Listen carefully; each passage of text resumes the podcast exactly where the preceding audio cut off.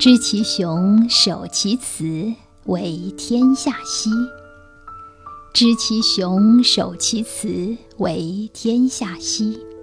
这段话出自《道德经》第二十八章，它来自老子。鉴于当时社会政治风气很坏，老子提出了“知雄守雌”的处事原则，以求返璞归真，实现天下大治。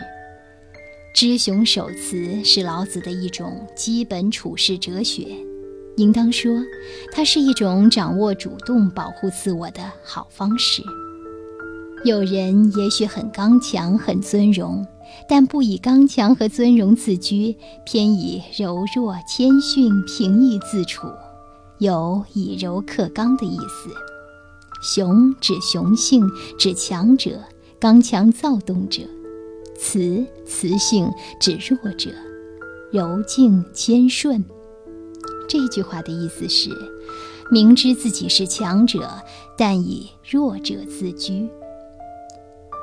知其雄，守其雌，为天下溪。为天下溪，常德不离，就是让你守弱。在中国历史上，那些将示弱发挥得淋漓尽致的人。都是最后取得成功的人，这几乎成为了中国两千多年来历史的潜规则。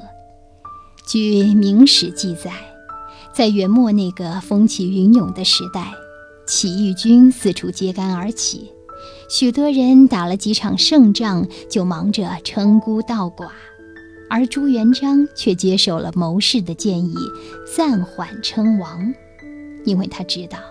尽管自己有一定的实力，但称王只会招致别人的嫉妒不满，容易受到周围起义军及援军的进攻。称王看似风光，其实没有多大用处。称王所需要的许多条件，自己都还没有具备，而这些条件又是必须的。不称王，缓称王，可以避免其他势力的注意。使其他势力都关注于争夺未知的虚名，相互消耗实力，而自己则避之养锐。将来条件具备了，称王则是理所应当。放弃了看似有实则无的虚名，转而经营实实在在的其他人看不到的有，最终为朱元璋赢得了最后的胜利。守弱不仅可以像朱元璋一样谋国，也可以像郭子仪一样谋身。郭子仪是唐朝大将、宰相，初为太守、节度使，平定安史之乱，功绩卓著，声名远扬。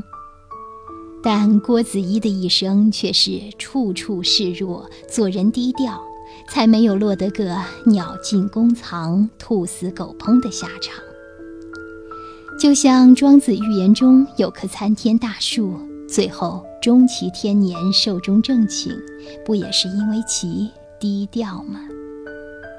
守弱还有一个好处，因使自己保持了空的状态，所以能容天下难容之事。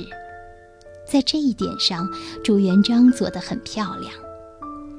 知其雄，守其雌，为天下溪。